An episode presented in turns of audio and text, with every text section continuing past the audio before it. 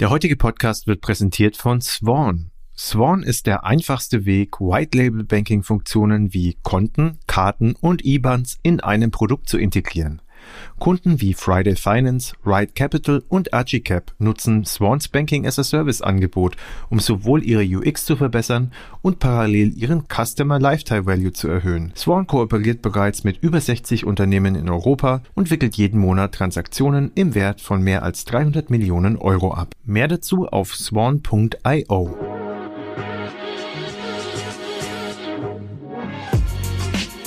Payment and Banking, der Podcast aus der Mitte der Fin, Tech und Payment Branche. Mit euren Hosts Jochen Siegert und André Bajorath. Herzlich willkommen zum Payment und Banking Fintech Podcast. Es ist schon wieder ein Monat in 2023 vorbei und deshalb gucken der Jochen und ich am Abend, nahezu in der Nacht des 31. Januar, auf den Januar zurück. Hallo lieber Jochen. Hallo André, und ich habe hier ganz passend zum Dry January ein alkoholfreies Bier. Ich habe gar nichts hier. Also deshalb, ich habe weder ein alkoholfreies Bier, noch ein alkoholisches Bier, noch habe ich irgendwas hier. Ich mache das jetzt einfach ohne Getränke. Aber möglicherweise bräuchte ich was zu, zu trinken, sonst räuspere ich mich weiter. Egal, Jochen, wir steigen in die News des Januar ein und die letzten Male, das letzte Mal haben wir sofort zwei Podcasts in Folge aufgenommen über die Dezember-News und dann gleichzeitig noch die den Rückblick auf das Jahr 2022. Wir starten jetzt die News des Januar 23 damit mit einer Insolvenz. Ich glaube und fürchte fast, das wird nicht die letzte dieses Jahr sein. Und die Kolleginnen und Kollegen von Rookie, die auch mal Fintech des Jahres waren in einer bestimmten Kategorie, ich weiß gar nicht genau in wer, wahrscheinlich Newcomer, haben leider Insolvenz angemeldet. Was sagst du dazu? Mit Yes war, warst du, glaube ich, oder wir zusammen, weiß gar nicht mehr genau, auch mal im Podcast, ne? Wir beiden, wir beiden, ja. Ja, genau. Wir hatten, wir hatten, ich glaube, vor Gründung oder Nachgründung, aber noch vor der Angel-Runde mit ihm einen Podcast. Damals hießen sie noch anders. Name ist mir jetzt gerade wieder entfallen. Ja. Damals hieß es noch Pocket äh, und haben es dann umbenannt in Rookie. Sehr, sehr schade. Ich hatte auch mit, mit Yes auf, auf Twitter ja einen kleinen Austausch danach, also äh, am, am Tag nach der, nach der Insolvenz und so ein bisschen gemutmaßt, naja, woran lag's? Dann lag's an der an, an, an dem Funding-Problem, die wir alle kennen, äh, dass äh, die Investoren im Moment sehr zurückhaltend sind, oder lag es an Monetarisierungsproblemen, weil das grundlegende, die grundlegende Herausforderung ist ja, dass ich jetzt bei diesen Teenagern noch nicht ein starkes Pricing nehmen kann. Also im Grunde muss es kostenlos sein, mehr oder weniger. Und wenn sie dann erwachsen sind, dann sind sie eigentlich nicht mehr Teil des Produktes. Insofern ein sehr kurzer Lebenszyklus ähm, und dann eine Frage, wie ich eine Anschlussfinanzierung oder Anschlussmonetarisierung, nicht Finanzierung, äh, hinbekomme bekomme. Und er, er schrieb mir dann bei Twitter, ja, es lag an beiden. Also letztendlich äh, Monetarisierungsissues noch nicht 100% gelöst und gleichzeitig Funding-Probleme. Wahrscheinlich hängt das eine mit dem anderen auch zusammen und ich wette, dass äh, alle Investoren sich erstmal rausgeredet haben, ja, da ist noch keine Monetarisierungsstrategie, es gibt kein Geld, was vermutlich vor der Krise nicht so gewesen wäre. Da hätte es wahrscheinlich viel einfacher Zugang zu Risikokapital gegeben. Und ähm, ja, insofern sehr, sehr schade. Aber ich glaube, das wird nicht die letzte Insolvenz in diesem Jahr. Wobei sie ja relativ lange schon unterwegs waren ne? und durchaus ja auch vorher Zeit hatten, eigentlich Funding zu sichern. Also ich bin mir nicht ganz sicher. Ja, sie hatten ein Funding. Ich glaube, es ging nur als ein Anschlussfunding. Genau, ich bin mir aber nicht ganz sicher, ob sie nicht möglicherweise vielleicht dann irgendwie auch ein, ein, paar andere Challenges auch zu antworten hatten. Das hast du ja auch gerade beschrieben. Einmal was die Funding-Situation und dann möglicherweise auch die Monetarisierung. Wir haben uns ja auch das damals besprochen und ich fand ja klar, ich fand gut, wie sie das versucht haben zu exekutieren, aber so ein paar Thesen konnte ich halt auch nicht folgen. Also, dass sie sehr stark auf das ganze Thema Perks gesetzt haben und geschaut haben, wie kriegen wir oder was sind die wichtigsten Ausgaben von Kindern und Jugendlichen, sehr stark auf das Thema Games jedenfalls am Anfang gesetzt haben. Da war ich auch nicht ganz bei. Also das, was gerade dieser Schweizer Gründer der ja gerade auch so ein ähm, Kinder-, Jugendlichen Konto macht, ja scheinbar zu beweisen versucht ist, dass man durchaus auch in dieser Zielgruppe sehr früh monetarisieren kann. Und das wird, glaube ich, jetzt die interessante Challenge und interessante Sache zu sehen, ob das vielleicht trotzdem geht über die Eltern. Also wenn du halt es so gestaltest, dass die Eltern so einen Vorteil darin sehen, dass sie halt bereit sind, für diese Art von Unterkonten, für diese Art von Kontrolle wirklich auch was zu bezahlen. Aber klar, trotzdem schade für Yes und für, für die Kollegen, und ich glaube, es war nur Kollegen, hier in Hamburg vor allen Dingen auch, dass sie jetzt da Insolvenz anmelden mussten, gar keine Frage. Wobei ich jetzt gelesen habe, dass ein paar Käufer wohl bereitstehen. Ne? Also es gibt einen Insolvenzverwalter und so wie es ah, aussieht, okay. so jemals ja. habe ich das so überflogen in den letzten Tagen, gibt es da wohl ein paar, ein paar Interessenbekundungen. Also ich kann mir vorstellen, für eine, für eine klassische Retailbank, die eine neue Strategie im jugendlichen Segment aufsetzen muss, ist das ein perfektes Target, um da Technologie und auch gute Leute ähm, zu übernehmen und da ein cooles neues Produkt zu bauen. Ja, aber so richtig macht das ja auch keine etablierte Bank, dass sie diese, dass, dass sie diese Zielgruppe wirklich richtig ähm, auch mit eigenen Produkten angeht. Ne? Glaube, die Sparkassen versuchen das auch immer wieder. Also es gibt ein paar, Direkt, es gibt ein paar Direktbanken, die das anbieten, aber letztendlich ist das nur eine, eine abgespeckte, schlanke Version vom, vom Status quo. Aber ein richtiges individuelles Teenager-Konto gibt's noch nicht. Ich glaube, das Konto gibt es, glaube ich, schon in, in, in, in, in, in Teilen, auch bei den Sparkassen, bei den Volksbanken, so ein Angebot für, für Kinder und Jugendliche, aber ich glaube, es gibt keine vernünftige mobile App oder sowas dafür. Und das war ja genau das, was Yes mit seinen Kollegen da versucht hat. Die kommen direkt hat ja hat das ja gemacht. Ähm, da gibt es ja eine eigene App, aber die ist mittlerweile ehrlich gesagt auch in die Jahre gekommen. Gleichwohl war das lange Zeit, glaube ich, eine der wenigen etablierten Banken, die wirklich eine richtige mobile App nur für die Kinder und Jugendlichen hatten. Und ja, haben wir auch hier im Einsatz. Die DKB hat auch eine, habe ich gesehen. Aber ich, ich weiß nicht, ob das, ob das jetzt eine spezielle jugendliche App ist oder letztendlich die Standard-App nur halt dann mit einem jugendlichen genau, Konto verbunden. Glaube ja. Lass uns weitermachen. Genug der Insolvenz. Die Kollegen von Quanto, Konto setzen die Integration von Penta fort und alle Kunden werden halt aufgefordert, das Konto zu wechseln. Man bekommt eine neue IBAN und das Ganze geht los. Was sagst du dazu? Ja, letztendlich ist das eine wunderbare Herausforderung für andere im Markt, jetzt die Situation auszunutzen und sagen, wenn du ohnehin schon komplett deinen IBAN wechselst, dann wechsel doch gleich zu uns. Also ich finde, die Hürden, die Konto da setzt, sind extrem hoch. Ich verstehe nicht, warum man dann nicht einfach die IBANs dann nochmal für eine, eine Zeit lang X weiter genutzt hat, um dann IBAN-Routing oder was auch immer zu machen. So also wie, wie es damals beispielsweise die, äh, die Commerzbank gemacht hat bei der Übernahme äh, von der Advanced, Advanced Bank, nicht Advanced, Advanced Bank. Ähm, da waren die IBANs, waren de facto facto immer noch an, aber es ging auf, aufs Commerzbankkonto. Gespannt, wie viele Leute oder wie viele Kunden, nicht wie viele Leute, wie viele äh, Corporate-Kunden da wechseln von, von Penta oder sich dann vielleicht am Markt was ausruhen. Aber wir hatten ja neulich auch schon aufladende Diskussion. So einfach ist es gar nicht in dem Bereich. Die Alternativen, Fidor ist ja auch bekannt, dass die, dass die zumacht. Und der Markt ist eigentlich ein bisschen underserved mit coolen, innovativen SMB-Banking. Ich glaube ja auch, dass es weiterhin ein, ein Markt ist, den man eigentlich europäisch angehen muss. Das macht Konto jetzt. Das hat Penta ja auch am Anfang versucht. Ich glaube, das kannst du machen. Und ich glaube, dass es in, in dem Segment ganz, ganz großes Software und Enabling Thema ist. Was meine ich damit? Ich glaube, das, was Chris mit Contest versucht hat, das was ein paar andere in Ansätzen versuchen, ist super, super richtig, dass Banking und Payment super notwendig ist für diese Zielgruppe, aber nicht das eigentliche Kernproblem, sondern das Kernproblem steckt eher in der Buchhaltung, steckt eher in der Rechnungserstellung. Und ich glaube, da muss man gucken, wie man das vernünftig integriert, ob man das selber baut. Das tut ja teilweise Penta-Konto, haben das in Teilen schon sogar versucht selber reinzubauen. Eine Moss und, und, und auch eine Pliant kommen ja eher aus der anderen Ecke und bewegen sich da in die anderen Richtungen. Haben wir schon ein paar Mal drüber gesprochen. Also ich bin auch wirklich gespannt, wie viele Leute rübergehen. Ich bin jetzt gerade selber in dem Prozess. Habe jetzt meine neue Kontokarte schon bekommen, aber den Kontowechsel konnte ich noch nicht lostreten. Das war für mich ein bisschen verwirrend, weil ich eigentlich schon Mails bekommen hatte, dass es losgeht. Aber jetzt sitze ich sozusagen in between. Also ich soll noch weiterhin mein, mein altes Konto benutzen und richtig migrieren. Mein Konto mit dem Kontowechselservice konnte ich noch nicht. Da muss ich wohl nochmal auf eine separate E-Mail von Konto bzw. Penta warten. Was mir aufgefallen ist bei der, bei der Suche nach Alternativen, als wir da die Woche die Offline-Diskussion hatten, war, die laufen da so ein bisschen immer unterm Radar, war SumUp. Ja, hatte ich glaube ich sogar gesagt. Und zwar hat SumUp die Möglichkeit, Rechnungen zu initiieren. Ja, es ist immer kein volles Konto. Und das ist eigentlich, also es fehlt eigentlich nur ein kleiner Schritt von SumUp zum richtigen vollen Konto. Kriegst du keine IBAN oder was fehlt dir? Die machen halt den anderen Ansatz. Das, genau, das ist keine IBAN, okay. ja. Ja. Also zumindest bei mir in meinem SumUp-Konto konnte ich das nicht machen. Ich kann, ich kann Rechnungen stellen, die dann irgendwie rausgehen. Ich sehe den ganzen Zahlungsverkehr. Ich habe ja de facto ein Konto, wo eigentlich der, der Zahlungsverkehr reingeht, aber es ist so ein bisschen wie PayPal, so ein verkrüppeltes Konto, kein richtiges volles Konto. Ja.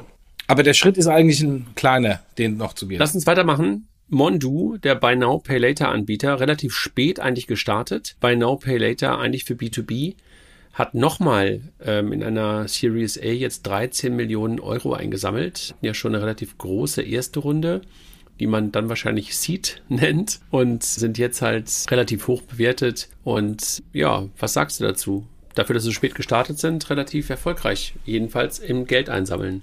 Also, was mich da brennend interessiert, ist das, ist das quasi eine erweiterte Series A auf, auf Basis der Kondition von der Series A damals? Was ich mir schwer, schwer vorstellen kann, weil in der aktuellen Situation sind natürlich die Bewertungsmultiples andere. Oder ist es eine weitere Runde, die man irgendwie subsumiert bei Series A, aber zu einer anderen Bewertung? Und wenn das der Fall wäre, frage ich mich, was denn mit dem ganzen Geld vorher schon passiert? Weil in der aktuellen Situation, wenn ich nicht unbedingt muss und im Rücken zur Wand stehe, fand ich nicht. Aufgrund der niedrigen Bewertungen. Aber ich glaube, das kriegen wir auch nicht raus. Das war so meine erste Reaktion. Was ist denn das da? Warum, warum holen die jetzt schon wieder Geld zur aktuellen Situation? Was mit dem Geld vorher denn passiert?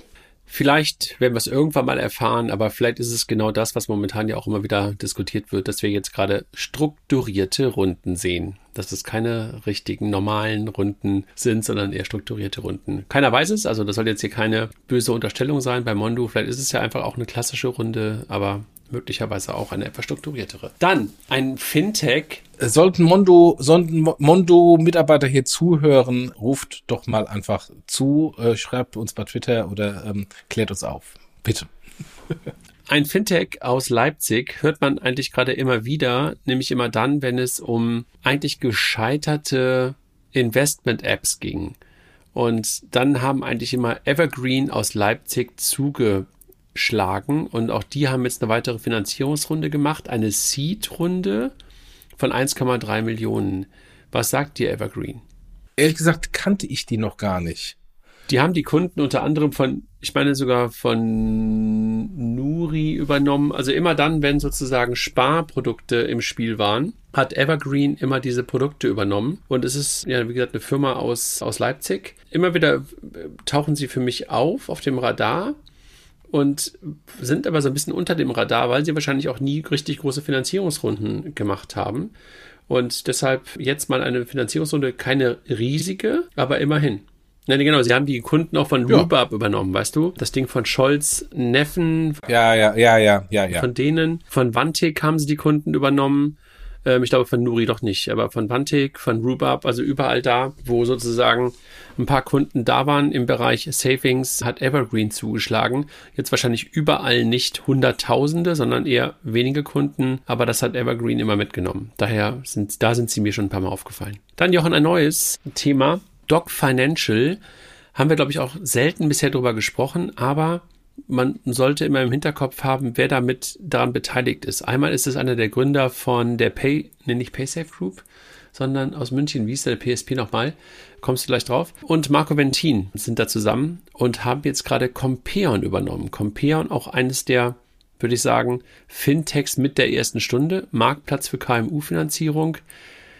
Im ersten Moment dachte ich so, passt das zusammen? Und dann muss man, glaube ich, nur ein bisschen, nicht sofort 1 und 1, aber vielleicht so 1,2 plus 1,8 oder so zusammenzählen und plötzlich scheint das irgendwie logischer zu sein. Wie findest du das?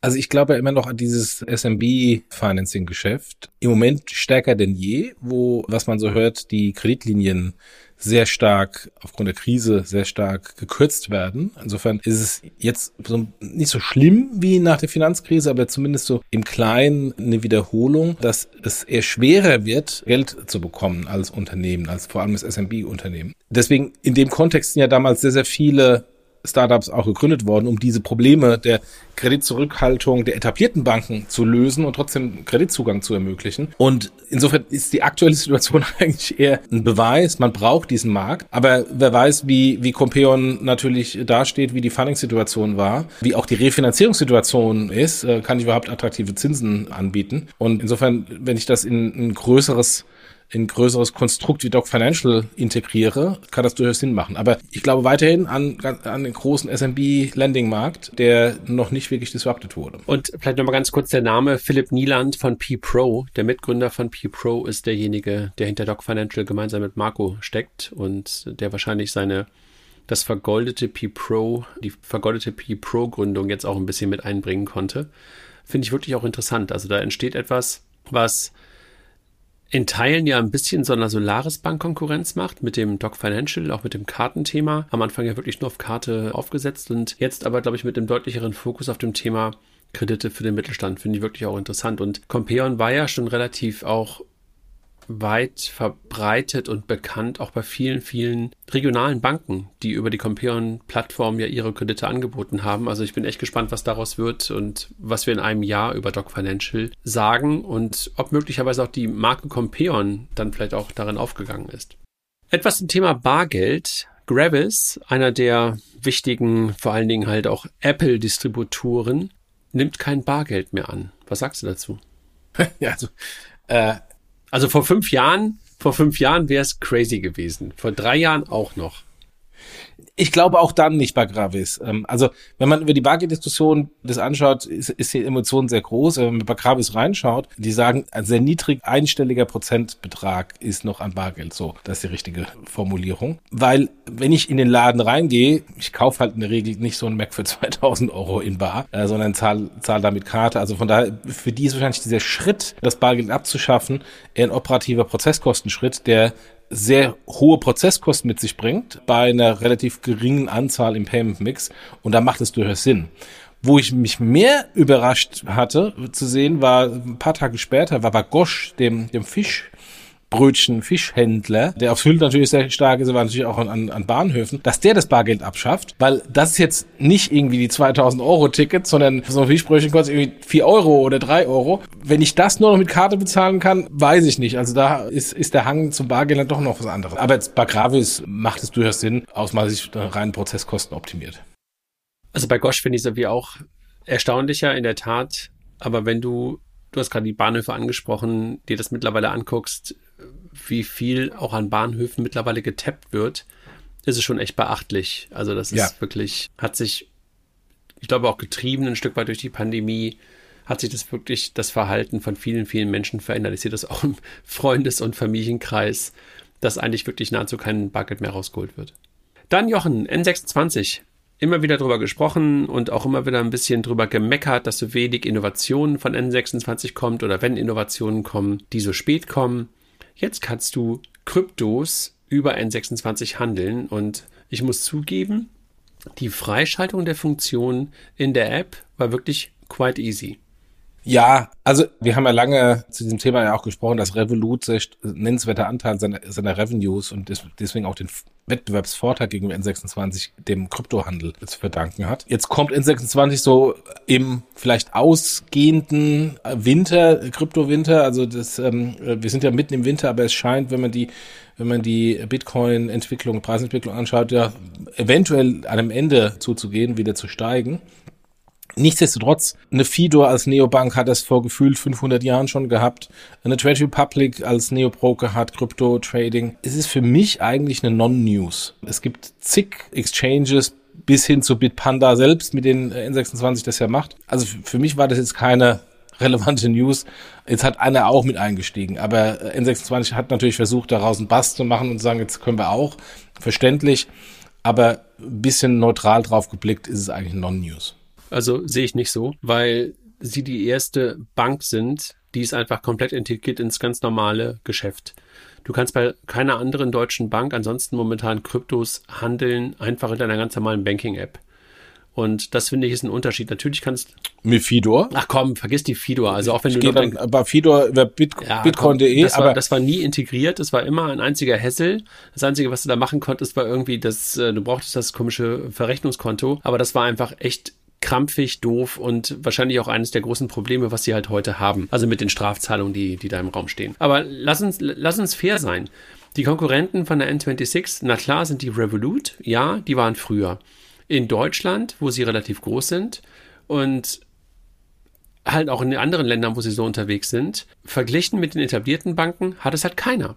In Deutschland kannst du bei keiner Sparkasse, bei keiner Volksbank, bei keiner Deutschen Bank, bei keiner Commerzbank, bei keiner Comdirect, bei keiner DKB Kryptos handeln. Jetzt kann man sagen, wollen wir nicht, finden wir doof.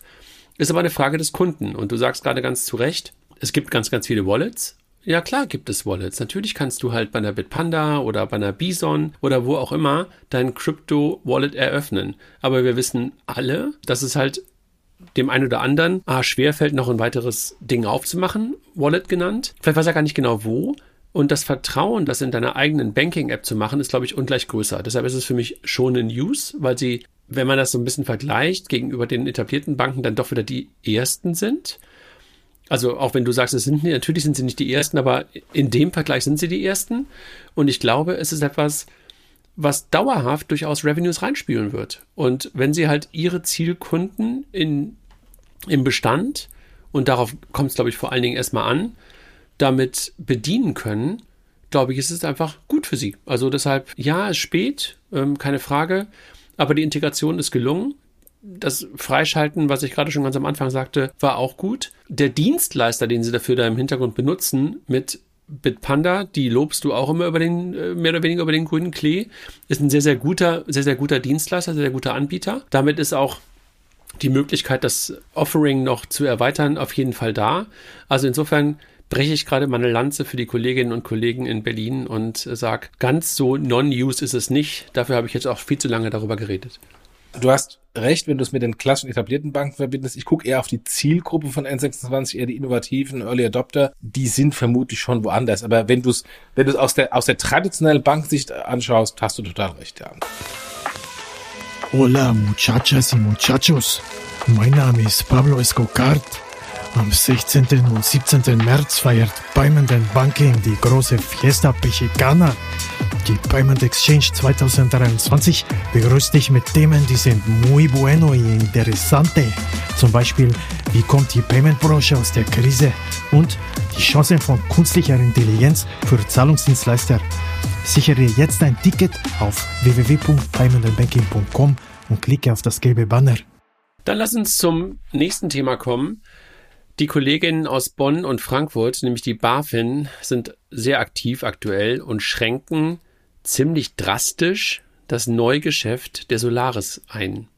Was sagst du denn dazu? Ja, die Solaris ist jetzt da nicht die einzige, die es da getroffen hat. Also offensichtlich ist die BaFin im Moment, und das nehme ich an, ist ein, ähm, ist ein Resultat aus dem Wirecard-Skandal, ist die BaFin verstärkt unterwegs und schaut sich verschiedene Dienstleister an und spricht dann auch mal gerne dieses Neukundengeschäftverbot aus. Das hatten wir bei N26, da haben wir glaube ich noch immer.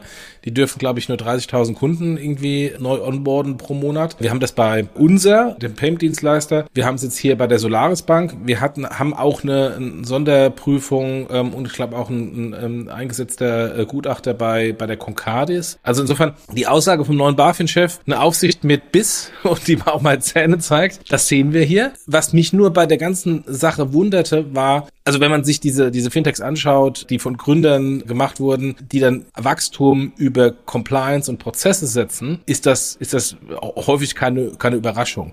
Bei der Solaris hat man ja mit dem Roland Volz einen, einen, einen ehemaligen COO äh, gehabt, also der die operativen Prozesse sehr gut kann. Dass dann trotzdem so weit kommt, das wunderte mich, aber es ist ja leider keine Information, wo genau die Probleme bei der Solaris waren. Ähm, ist es hier bei dem KYC-Thema, ähm, was ja teilweise ein bisschen strittig ist? Sind es normale IT-Systeme im, im Geldwäschebereich, die nicht etabliert wurden? Ich weiß es nicht oder nicht äh, vollständig etabliert wurden. Ich weiß nicht, also reine Spekulation. Mich wundert nur, dass jemand, der eigentlich eher aus der Klassenbankenwelt mit dem operativen Fokus auf äh, bei der Solaris als CEO ist, dass da das passiert. Das war, das war eben lieber. Darf ich, da, darf ich da auch einmal so ein bisschen gegentreten. Was kann ich mir vorstellen? Ne? Und das ist Spekulation. Lass uns einfach nur, also wirklich reine Spekulation. Ich kann mir vorstellen, dass bei der Solaris Bank nach bestem Wissen und Gewissen der ganze Kram gemacht wurde. Aber ich könnte mir vorstellen, Absolut, ja. dass da etwas aufeinander trifft, was bis dahin halt noch nie aufeinander getroffen ist. Nämlich tech-getriebene Umsetzung von solchen Partnerschaften, tech-getriebene Umsetzung von Regulatorik und das, was die BaFin bis dahin gewohnt ist. Und vielleicht ist es so, und wirklich, wie gesagt, reine Spekulation, dass sich da gerade etwas aufeinander zubewegt und der eine vom anderen und der andere von dem jeweils anderen wieder lernen muss. Und das kann ich mir wirklich gerade vorstellen, dass da gar keine großen Gaps sind, sondern dass einfach, glaube ich, ein gegenseitiges Verständnis wahrscheinlich gerade hergestellt werden muss. So kann ich es mir im Best Case, ehrlich gesagt, vorstellen. Aber ich glaube, dass es wirklich auch Teil der Situation ist, dass da eine der ersten richtigen tech-getriebenen Banken. Und ich glaube, die Solaris Bank ist so mit die, eine von den ersten, die so rein tech-getrieben in den letzten 15 Jahren entstanden ist. N26 auch, aber jetzt mal als B2B, dass da einfach etwas aufeinander trifft. Und wahrscheinlich wird die Solaris Bank was lernen, aber wahrscheinlich werden die Kolleginnen und Kollegen von der BaFin auch was lernen. Und der zweite und dritte hat dann es vielleicht möglicherweise zukünftig leichter, weil so wie ein bisschen wie das zweite und dritte Kind, für das das erste Kind schon irgendwie die 12 Uhr und die 1 Uhr Partys rausgekämpft hat, äh, kämpft möglicherweise gerade die Solaris Bank einige Kämpfe für die, für die Nachzügler. Und insofern klingt das scheiße und ist bestimmt auch echt ein Pain in the Ass klingt so gemein, aber bestimmt keine so total entspannte Zeit jetzt gerade für alle, weil man einfach natürlich auch wachsen will und zeigen will, dass man halt seine Prozesse im Griff hat aber vielleicht ist es wirklich auch relativ schnell wieder vorbei. Also ich, ich, ich höre dich. Ich habe nur, ich habe nur ein Bedenken, dass gleich diese dieses extreme Schwert des Neugeschäftes gezogen wurde. Da gibt's ja vorher noch ein paar andere Eskalationsstufen, die eben offensichtlich nicht gezogen wurden. So, da kommt jetzt gleich die ganze Keule. Das wundert mich. Da muss ja, da muss ja ein bisschen was härteres sein an an Findings, aber reine Spekulation, äh, was wir da haben. Ich weiß nur, als ich vor, und das ist jetzt äh, schon ein bisschen länger her, als ich mal Geld äh, auf irgendeinen Solaris-Partner überweisen wollte, irgendwie 2.000, 3.000 Euro, ich weiß gar nicht mehr. Ich weiß nicht, ob es äh, Kryptoanlage oder, oder Trading bei Trade Republic, bei irgendeinem Solaris-Partner, rief damals meine Bank an was die nie machen, und fragten so, Herr Siegert, wollten nur mal checken, da geht eine Überweisung zu Solaris, ist das in Ordnung? Haben Sie das initiiert? Und ich so, ja, ja, das habe ich initiiert, aber schön, dass Sie anrufen, vielen Dank, also Sie können es rausgeben. Und das war für mich so ein Warnsignal, so, oh, oh, da, wenn die auf so einer, auf so einer Monitoring-Liste stehen bei den klassischen Banken, das hat ja Gründe, da muss es wohl auch den einen oder anderen Betrugsfall gegeben haben. Ähm, und ähm, ja, also von daher, vielleicht hängt es damit zusammen, ich weiß es nicht, reine Spekulation. Lass uns weitermachen. Du hast dazu auch schon Stellung bezogen und kannst uns möglicherweise noch ein bisschen tiefer durch das Thema durchführen. Die Kollegin. Wie? Nein, ich habe keine Stellung bezogen. Das war, das war ein Team-Effort. Die Kolleginnen und Kollegen von Goldman Sachs verlieren drei Milliarden Dollar in ihrer Fintech-Sparte. Und du hast in der Tat intern in unserer Runde versucht, das ein bisschen mit zu beleuchten und dann gab es dazu einen etwas längeren Artikel. Aber was hat denn das Team rausgefunden in dem Umfeld, was da bei Goldman passiert ist? Also erstmal, die Überschrift ist schon mal interessant. Es ist nicht drei Milliarden, die sie verloren haben. Der, die komplette Sparte ähm, hat drei Milliarden an Kosten, aber diesen Kosten stehen auch Erträge gegenüber. Also ich glaube, der, der richtige tatsächliche ähm, Verlust in dem, in dem Jahr ist 1, irgendwas Milliarden. Aber es ist natürlich cool zu schreiben, Goldman verliert x Milliarden ähm, durch Apple, durch die Apple Card. Und wenn man, wenn man aber dann, und da am besten Verweis auf den Artikel, äh, den wir bei äh, Payment Banking geschrieben haben, wenn man da mal die Zahlen reinschaut, ähm, die, die Goldman hat es eigentlich so ein bisschen gemanagt wie ein, ein Fintech-Startup. Also extrem viel Geld investiert in Kundenakquise, extrem viel Geld investiert in neue Technologie, weil sie haben als Investmentbank keine Ahnung vom Retail-Geschäft. Und aber gleichzeitig sind auch die Erlöse signifikant gestiegen, insbesondere aus dem Revolving-Kreditkartenbereich. Und wenn man das ein bisschen fortschreibt, äh, es gibt ja jetzt die Cost-Cutting-Initiativen ähm, ähm, bei Goldman Sachs, man davon ausgehen kann, dass quasi die Kosten stabil bleiben oder sinken in Gänze, gleichzeitig der Ertrag ähm, nochmal dynamisch steigt, ist das ganze Ding in zwei bis drei Jahren äh, profitabel. Und insofern, vielleicht ist der Business Case nicht so aufgegangen, wie Goldman sich das erwartet hat, so kurzfristig, aber ich würde jetzt noch nicht sagen, dass es eine große Katastrophe ist. Das heißt ja auch sogar Platform Solutions und wie wir doch alle wissen, Plattformgeschäft erfordert in der Regel A, Investment am Anfang und B, auch eine Lernkurve und wenn es dann halt läuft, ist es halt meistens, und so beschreibst du es ja auch gerade, wie es wahrscheinlich in der Zukunft laufen wird, hochprofitabel. Und jetzt ja. diese Anfangsverluste und die Anfangslernkurve, du hast es gerade beschrieben, ist eher Fintech-like oder Startup-like. Dass sie das so durchziehen, zeugt ja davon, dass sie A davon überzeugt sind und B, dass sie verstanden haben, dass sie halt diese Lernkurve machen müssen. Und insofern Überschrift ja. toll, aber klingt dann eher so ein bisschen wie Clickbait. Ja.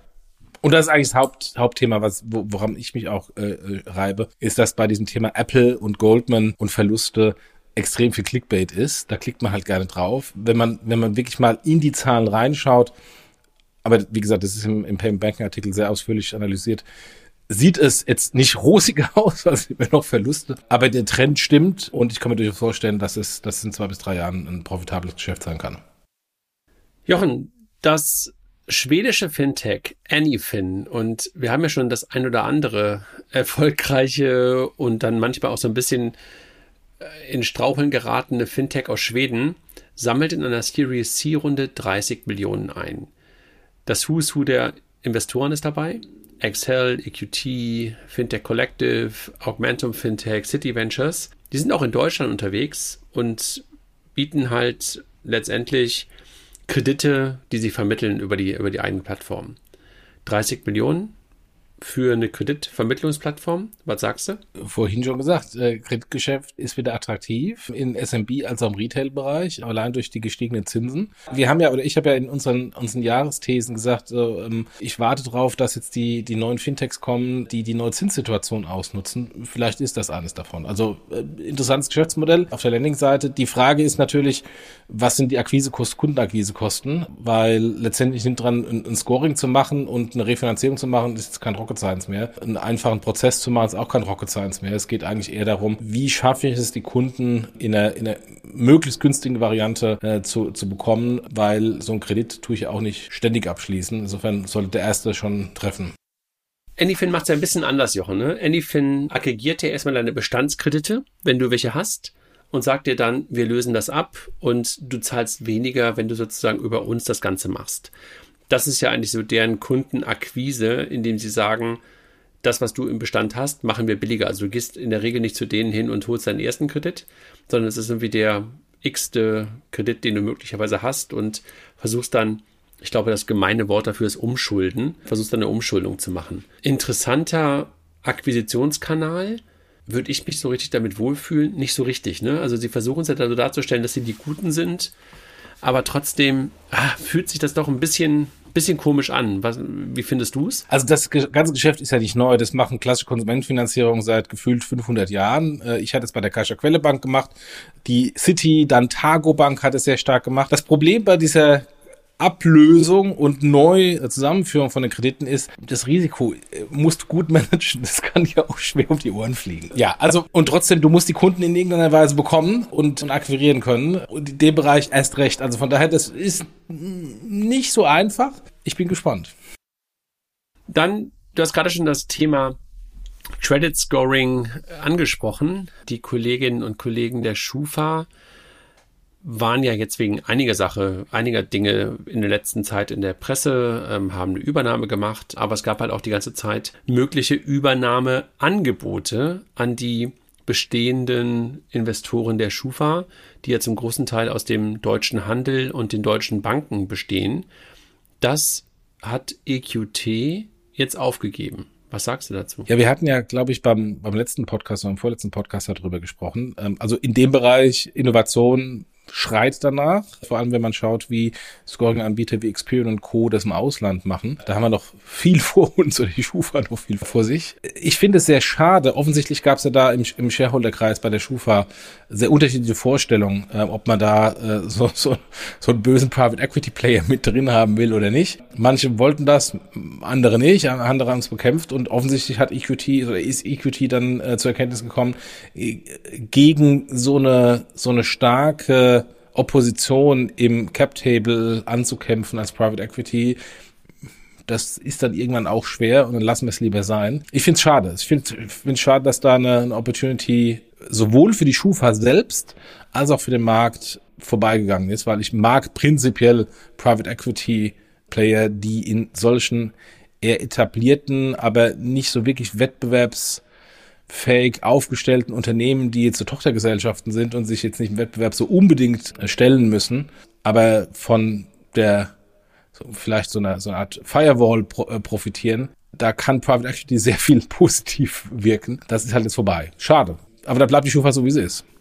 Aber hättest du nicht dagegen getreten, wenn sie verkauft worden wären an Private Equity Unternehmen und dann möglicherweise, so wie es oft bei äh, Private Equity ist, äh, in den nächsten fünf bis äh, sechs bis sieben Jahren dann irgendwie mit einem anderen fusioniert wären, möglicherweise äh, verkauft worden wären, public gegangen wären, hättest du dann nicht gesagt, die deutschen Kreditinstitute geben wieder Tafelsilber ab? Nee, also wenn man mal global auf den Markt raufschaut, gibt es irgendwie drei Player, die sind in fast allen Ländern.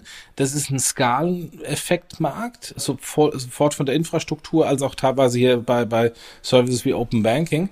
Also das ist ein ist wie ein Payment, ist ein, ein, globaler Markt, wo es eine Konsolidierung braucht. Und ja, Deutschland ist groß als Markt, aber ist Deutschland groß genug? Nein, sieht man auch im Payment. Und von daher, das wäre ein Private Equity Play gewesen, da hätte dann eine Experian oder, oder andere wären dann irgendwie vermutlich reingegangen, hätten dann eine Schufa übernommen und das dann in, ins globale Produkt gemacht, wo dann auch die globalen Produkte nach Deutschland gebracht worden wären.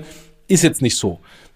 Also ich habe heute Morgen noch bei Ohne Aktien wird schwer auch eine kleine Analyse zu FICO gehört, was ja das Pendant zur Schufa in den USA ist. Die haben eine 88-prozentige Marge auf ihrem Algorithmus. Das heißt also, da steckt schon echt eine ganze Menge Kohle drin. Ich wollte ja auch nur davor treten, ob man dann wieder den Banken vorgeworfen hätte, sie haben es alles verkauft, wie sie es bei der Concardis gemacht haben und wie sie es bei der Eurocard gemacht haben und wie sie es halt ein paar Mal gemacht haben, bei der Visa Europe gemacht haben. Und deshalb wollte ich gerade nochmal ganz kurz, ich verstehe deinen Punkt, dass das wirklich ein Skalenthema ist und dass man eigentlich mit Private Equity im Rücken durchaus auch nochmal das Ganze größer denken kann, als man das vielleicht auch mit so einem etwas, naja, messy Cap Table machen kann, wie es heute bei der Schufa vorhanden ist. Und by the way, es heißt ja gar nicht, dass man dann auch dann übernommen wird. Ähm, also auch mit Private Equity kann man ja dann auch eine ja, andersrum geht's Exakt. ja auch. Und äh, das ist ja beispielsweise das, was bei einer Concardis und Co. eben nicht passiert ist. Auch eine Concardis hätte man größer machen können, aber dann muss man eine Concardis größer oder hätte man eine Concardis größer denken außerhalb von, von Deutschland. Und da war weder der Wille noch das Funding da und dann hat man es halt lieber verkauft. Und es ist die gleiche Situation bei der Schufa. Auch die könnte man prinzipiell als nicht deutscher Player im da in der Dachregion oder in der Kontinentaleuropa-Region groß machen. Das funktioniert aber mit dem aktuellen Cap-Table vermutlich nicht. Da ist wahrscheinlich auch nicht das unternehmerische äh, der unternehmerische Wille da. Und das funktioniert halt mit Private Equity sehr gut. Und es kann dann sein, dass man aus so einem, aus so einer Player dann auch einen dominierenden großen Player macht, den man dann IPO bringt. Oder man, man verkauft's und lässt dann halt äh, in einen großen Player aufgehen. Oder wenn man, äh, ich habe jetzt eine Experian-Marktkapitalisierung angeschaut, die liegen über allen deutschen Banken ähm, in der Marktkapitalisierung. Also das ist ein sehr interessanter, großer, großes Segment und in vielen Bereichen vergleichbar mit Payment. Herr äh, Escocard, hm? es ist Zeit für die Werbung für die Payment Exchange. No lo ves, me estoy comiendo un helado ahora mismo. Mikrofon ist an. Hola amigos, Entschuldigung, disculpenme. Ich habe gerade ein wenig Eiscreme gegessen. Okay, Sebastian, gib mir das Papier jetzt. Okay, fiesta mexicana es 17 de marzo. Okay, la, la música, Sebastian. Musik läuft. Muchachas y muchachos, am 16. und 17. März feiert Payment and Banking die große Fiesta Mexicana mit Panels und Themen calientes y interesantes. Künstliche Intelligenz, wie du machst deine Checkout perfekt und vieles mehr. Am 16. und 17. März im Tipia am Kanzleramt in Berlin. Sichere dir dein Ticket unter www.paymentandbanking.com und klicke auf das gelbe Banner. Lass uns einen weitergehen und nochmal auf ein deutsches Fintech gucken die Firma Zasta, Z-A-S-T-A, die gerade eine neue Kreditlinie, also Fremdkapital von der Vereinigten Volksbank Raiffeisenbank in Rheinheim bekommen haben. Was macht Zasta? Zasta gibt bis zu 75 Prozent der berechneten Steuererstattung vorweg aus.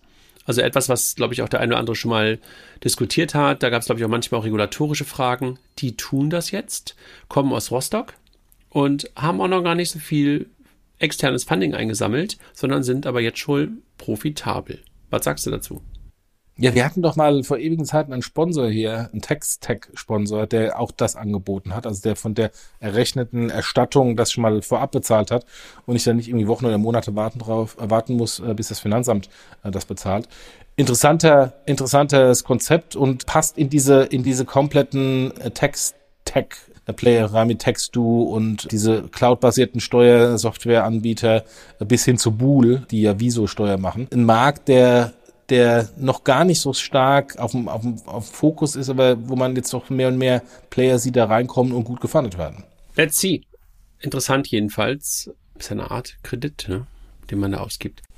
Ja, das ist im Grunde ein temporärer, das ist eigentlich fast eine Art Factoring, wobei es kein richtiges Factoring ist, weil ich habe ja keine, ich habe ja keine Forderung gegenüber dem Finanzamt, aber de facto ist eine Art Receivable Financing. Ich gebe mal eine Steuererklärung ab und ich weiß, da wird irgendwas gestrichen, aber zwei Drittel wird schon durchgehen und darauf kann ich schon eine Finanzierung aber machen. trittst du die wohl ab? Wahrscheinlich trittst du die, wahrscheinlich trittst du es automatisch ab an die.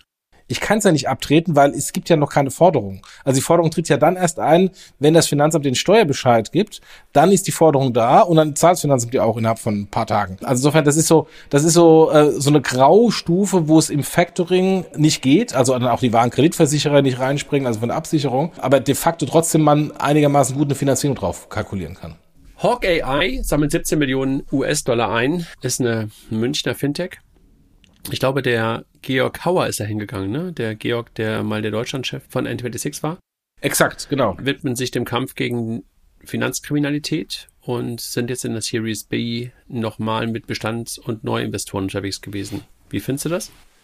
Also wenn wir gerade über eine, Solaris gesprochen haben, oder die vielen Player, die im Moment äh, BaFin-Besuch ähm, haben, oder von BaFin beauftragten Auditor ähm, äh, Besuch haben, ist das natürlich ein wunderbares, wunderbarer Bereich reinzugehen und sagen, mal, ich habe hier eine tolle softwarebasierte Lösung. Ob die jetzt natürlich die Probleme löst, die die anderen haben, weiß ich nicht. Aber im RegTech-Bereich ist, glaube ich, im Moment sehr, sehr viel äh, interessantes Geld Ja, zu machen. dann über Revolut haben wir gerade schon gesprochen. Die bringen jetzt Ultra raus, ein Premium-Abo. Erstmal nur in UK. Was da genau mitgemacht werden soll, weiß man noch nicht genau, aber unter anderem ein Cashback-Programm von 5%.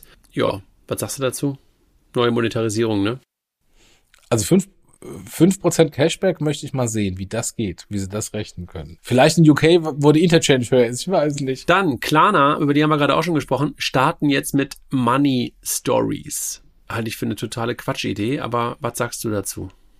Ja, ist so eine Ausgabenübersicht und da hilft natürlich, es hilft natürlich Klarna, Klarna auch im, in dem Bereich äh, der, des Vorwurfs Überschuldung und die Leute in äh, Schuldenfallen zu, zu schieben, dass man da sagen kann, okay, also quasi äh, schönes digitales Haushaltsbuch, das kommt rein, das gebe ich aus ähm, und ich soll natürlich nicht mehr eigentlich ausgeben, als reinkommt. Ja, ich würde sagen, nettes, nettes Gimmick, aber nicht relevant. Personal Finance Management, anders genannt. Bitpanda Genau. Bitpandas White Label wird zur Software as a Service. Also wir haben ja gerade schon drüber gesprochen bei N26. Das, was da passiert in der Bitpanda Technology Solutions, ist eine SaaS-Lösung. Überrascht uns nicht, ne?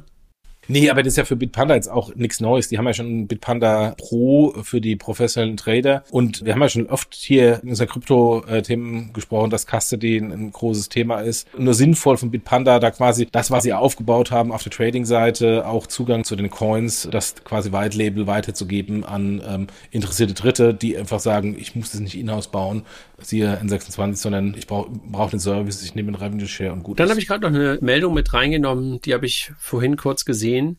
Die Dekabank hat sich für das Thema Krypto einen Partner gesucht, Metaco aus der Schweiz als Custodian und wollen jetzt für institutionelle Kunden, für die Sparkassen Kryptohandel mit Bitcoin, Ether und sowas anbieten. Ich glaube, das Wichtige in dem Thema ist institutionelle Kunden. Das ist nett und da wird ja auch, äh, das glaube ich, wird auch der, der Push der nächsten, Bitcoin-Welle sein, die institu- institutionelle Adoption von, von Bitcoin und Co. Da erwarte ich sehr viel, aber spannender wäre es, wenn man über die Endkunden mal drüber sprechen würden. Also wir bei der Diskussion mit N26, ob es ein News oder ein Non-News ist. Schritt für Schritt, würde ich mal sagen. Jochen, wir haben demnächst die Payment Ja. Exchange, 16. 17. März in Berlin, wieder im Tippi. Freust du dich?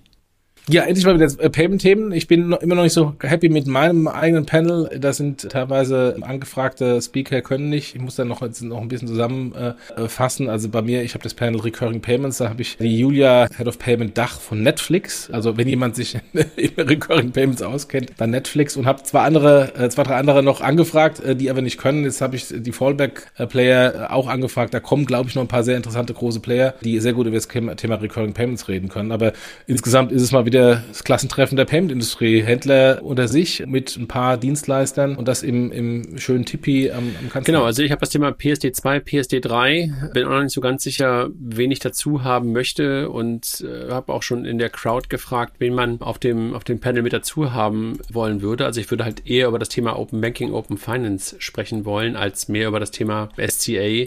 SCA finde ich immer ein bisschen sehr, sehr technisch. Bin mir nicht ganz sicher, ob es nicht auch schon ein bisschen abgedroschen ist, aber das, was ja jetzt gerade kommen soll mit der Überarbeitung der PSD2, ist ja dann vielleicht doch für den einen oder anderen ganz interessant. Und habe es gerade witzigerweise gestern erlebt, dass ich eine Rechnung für meine Tochter bezahlte für einen Arzt und dort wirklich das erste Mal eine E-Mail bekommen habe mit der Aufforderung, also mit dem Request to Pay und dann auf eine Webseite gekommen bin, äh, wo dann von Tink initiiert das Payment stattfinden konnte, also über mein Konto dann. Also insofern passte das gestern ganz gut zu dem ganzen Thema. Also ich bin da gespannt. Ja, ist, ist ein auf jeden Fall interessanter, interessantes Segment und vor allem, wir haben ja auch bei Twitter jetzt gerade diskutiert, wird Request to Pay eine Konkurrenz zu Mastercard, Visa, PayPal oder wird Request to Pay eine Konkurrenz zu etablierten überweisungsbasierten Zahlverfahren? Also hier, ich bekomme eine Rechnung und muss halt irgendwas ab Daddeln im, im äh, Online-Banking meiner Bank. So oder so wird es vermutlich einen neuen Markt aufmachen und den Kuchen größer machen und nicht äh, zu stark kannibalisieren. Absolut, da bin ich völlig bei dir. Dann lass uns noch über die Personalmeldungen des letzten Monats gucken und da gab es ein paar. Molly ernennt einen neuen CEO. War das nicht vor kurzem schon mal? Also irgendwie bin ich ein bisschen, bisschen lost, äh, dass Molly ähm, jetzt innerhalb von zwei Jahren, glaube ich, schon wieder einen weiteren CEO eingestellt hat, richtig? Ja, ja, also der, der, der Gründer, der irgendwie Moll so und so hieß, der ist vor zwei, nee, vor drei Jahren, glaube ich, rausgegangen. Dann war die Position sehr lange vakant. Dann ist jemand von Worldline reingegangen, der irgendwie Digital Payment bei Worldline verantwortete. Und der hat jetzt gerade mal zwei Jahre ausgehalten. Ähm, bisschen kurz. Interessant ist, dass jetzt der CTO übernimmt. Gut, Molly ist natürlich so was, ein bisschen wie Stripe. Die Frage ist natürlich, kann ein CTO so ein Payment-Dienstleister managen? Aber die werden sich äh, vermutlich was drüber gedacht haben, warum sie den CTO befördert haben. Ja, also mal gucken, wie es mit Molly, Molly weitergeht. Interessante Entwicklung. Dann ID Now nennt Bertrand Bouteloup zum neuen CCO. Ich glaube, die haben doch auch gerade einen Partner aus Frankreich mit reingenommen, ne? Also passt wahrscheinlich der Name dazu, ne? Ja, vermutlich, ja. Dann René Theis wird zweiter Geschäftsführer von WeWin. WeWin, die Crowd-Investing-Plattform, über die, glaube ich, auch Tomorrow seine Crowd-Investments gemacht hat, haben einen weiteren Geschäftsführer eingestellt, der vorher bei der PSD Bank West war. Ja, Gratulation. Dann etwas aus Düsseldorf, die Apo Bank verliert den nächsten Vorstand. Es ist da wirklich strange, ne? Also wenn man mal irgendwie das Thema Kernbanksystemwechsel irgendwie besprechen will und du dann auf das Thema Apobank kommst, ist es ja wirklich wie ein Horror-Lehrstück. Gibt es einen Vorstand, der diesen Kernbanksystemwechsel zu Avalok überlebt hat? Ich glaube, ich glaube, es sind jetzt alle einmal ausgetauscht. Und ja, das wird vermutlich im Bereich Wirtschaftsinformatik ein, ein Case, an dem vermutlich demnächst Studenten arbeiten werden, was man da falsch gemacht hat oder hätte besser machen können. Aber erschreckend, ja, dass jetzt kommt der komplette äh, Vorstand ausgetauscht. Ist der Hammer, oder? Also ich finde es wirklich echt äh, ähm, schräg, weil es gab ja jetzt irgendwie keinen Monat, wo nicht irgendwie wieder ein, ein, ein Vorstandswechsel sozusagen da war, ne? Ja. Dann ja. Lea Sophie Kramer wird Industry Advisor bei KKA. Ja, KKA, eine der größten, wenn nicht die größte Private Equity Player. Sie oder Lea Sophie zieht in den Aufsichtsrat von Vella ein, äh, den ähm, Darmstädter äh, ähm, äh, Unternehmen, was KKA vor ewigen Zeit gekauft hatte. Und ich glaube, da kommt das her, jetzt im, im Kontext äh, ähm, Fashion, Influencer und digital, dass da äh, äh, bei der digitalen Transformation. Ähm, äh, und dann, N26 haben wir vorhin schon drüber gesprochen, haben sowohl einen neuen CFO und einen neuen General Manager Dach.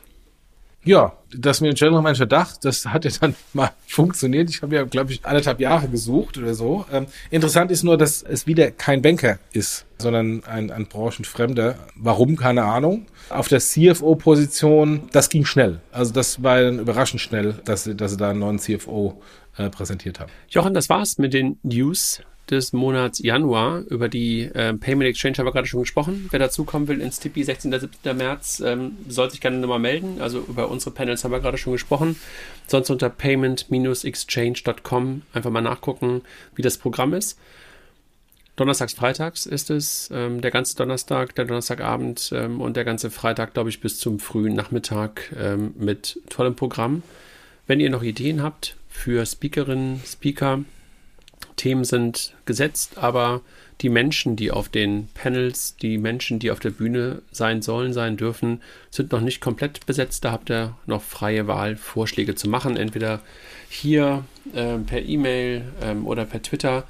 Ich bin zurück, Jochen. Ich bin zurück bei Twitter. Ich hatte mich ja verabschiedet, aber die Sehnsucht war zu groß. Also insofern, man erreicht mich wieder bei Twitter und ich habe die Chance genutzt, meinen Account, den man vier Wochen lang reaktivieren kann, ich glaube nach knapp sechs Wochen wieder zu reaktivieren.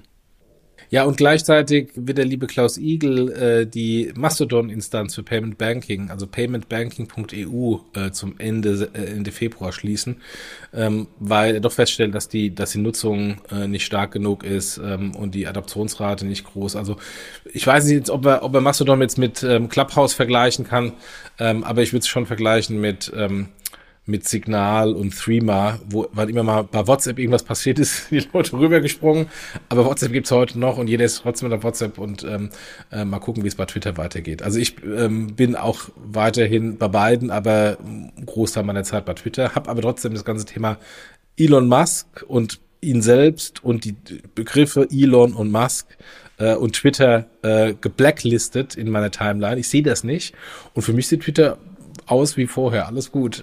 Die ganzen Diskussionen kommen gar nicht an mich heran. Und das war ich sehr gut. Ich bin einfach ein bisschen ähm, selektiver in, in, in der Hinsicht, indem ich einfach mit ein bisschen mehr ähm, äh, Listen arbeite, wobei ich die jetzt irgendwie nicht mehr weiter ausbauen konnte. Das versuche ich noch in den nächsten Wochen, sodass ich wieder deutlich, deutlich ähm, auch gefilterter lesen kann. Hm. Ja, und was, was auch immer hilft, ist einfach mal, das habe ich jetzt äh, ähm, sowohl bei LinkedIn, bei Twitter und bei Instagram entfernen. gemacht, einfach mal Leute wieder rausgeworfen. Genau, Nervensägen entfernen. Das tue ich bei LinkedIn ganz, ganz massiv. Aber LinkedIn ist halt irgendwie kein Ersatz gewesen, muss man ganz ehrlich sagen, ähm, zu, zu Mastodon. Und Mastodon war einfach einsam. Ja. Alles klar, mein Lieber. Dann schönen Abend. Tschüss, ihr Lieben. Ebenso. Tschüss.